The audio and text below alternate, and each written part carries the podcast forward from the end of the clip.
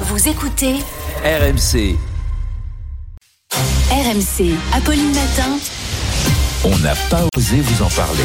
Oui, mais voilà, Charles ose aborder une question ultra sensible. L'animal de compagnie peut-il devenir un rival au sein du couple Ouais, autrement dit, est-ce que le chien ou le chat reçoit plus d'amour, d'affection et d'attention que moi à la maison Eh bien, un tiers des sondés répondent oui parmi les couples qui possèdent un animal de compagnie.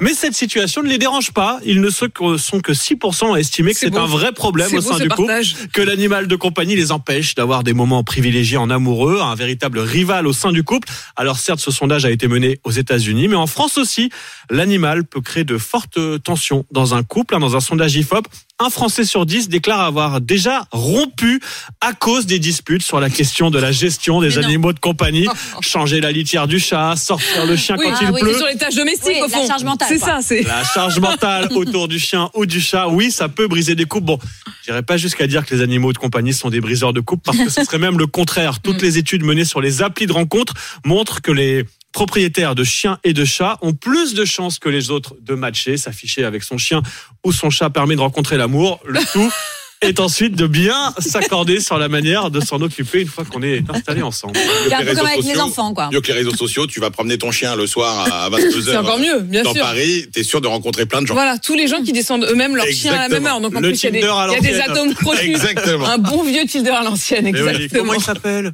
Voilà. Mais il est mignon. Non, mais avec une Mais il a poussette. quel âge Mais il a quel âge Ah, il s'appelle Les- Charles. Les poussettes au parc. Voilà, très les poussettes efficace au parc, également, je très vous l'assure. efficace. Les Voilà, poussettes au très, parc, très efficace. efficace. 6h57. Excellent réveil à tous.